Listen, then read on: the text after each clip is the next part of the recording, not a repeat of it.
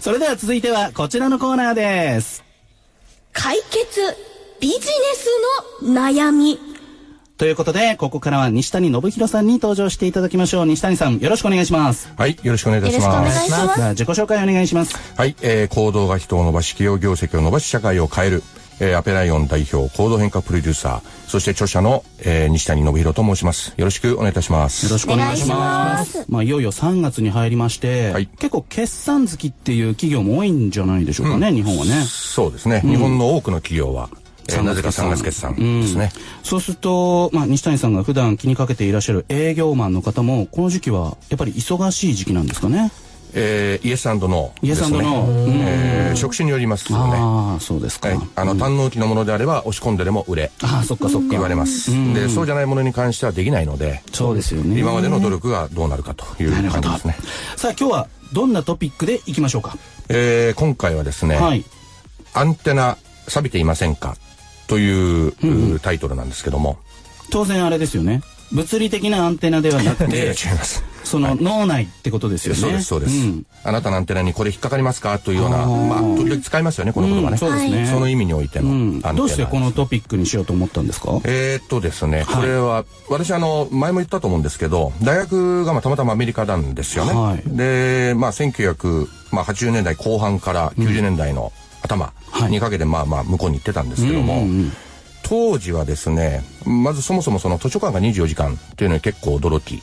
24時間やってるんですか、えー向こうですごいやってますね、大学の図書館ね。えーすごいそれに結構驚き。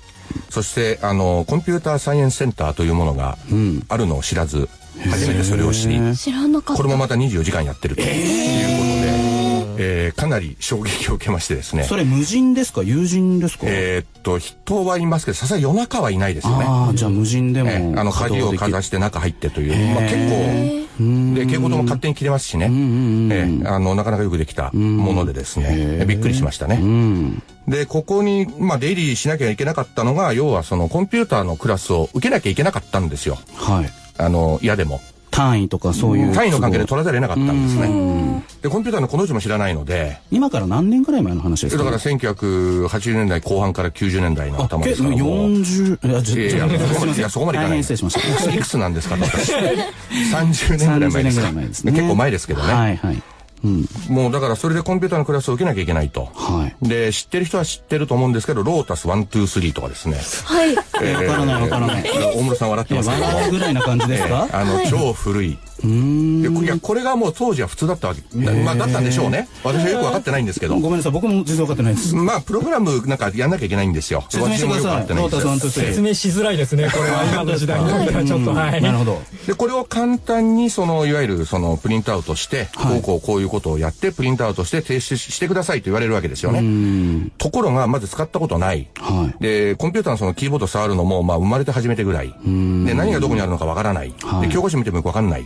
で、やんなっちゃったんですよね。もう一言で言うと。授業だから受けなきゃいけないからやるけども、やんなっちゃったと。いうことで、はい。でですね、たまたまその図書館の前で昼間、えー知人に、アメリカ人の、まあ、友人に会って、はい。で、彼と話をして別れ際に彼が一言言ったのが、いやー、ノビー、これから、ノビーって私のあだ名なんですけども、はいノビー、これからはコンピューターの時代だぜと。まあ、彼、コンピューターサイエンスが、まあ、あの、専攻だったんですよね。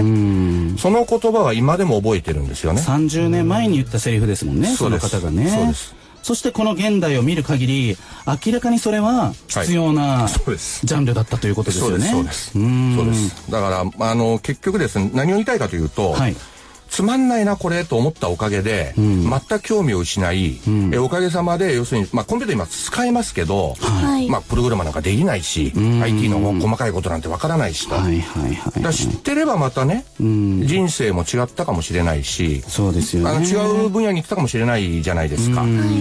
だからその興味を、その、なんていうのかな、最初から失うっていうのはやっぱりよろしくないなと。決めつけちゃうのは良くないよね。そうですねということなんですかそね。れをね、すごくを当時思って、だから今も覚えてるんですあーね。うん。だから僕のアンテナはある意味だから錆びてたんですよね。 30年前のその時コンピューターが必要だというふそううですに引っかからなかったってこそうとで、ですすそようね、です。ご自身のアンテナピに。ンとこなかったので、何言ってんのかな、彼はと思ったぐらいですからね。こんなつまんないもの何がいいんだろうと思ったのがもう本音でそすっかね。そっか。じゃあまあ特に今の若い皆さん、ぜひはいまあ、アンテナね、立ってらっしゃると思うし、まあ情報とかもたくさん取れる時代ですからね。そうですね。いろんなことを逆に選択しないと溢れちゃうぐらいの感じなんですかね。あの、もちろん情報過多なので、今は、はいあの、選択はしなきゃいけないとは思いますけども、しかしその基本的、まあ仕事でもだから一緒なんですよね。はいこれやってくださいって言われた時に、いや、これつまんなそうだからやりたくないではなくって、やったら絶対なんか得るものあるので、ゼロではないのでね、時間使う以上は。だからそういう気持ちでやっぱり取り組むことは、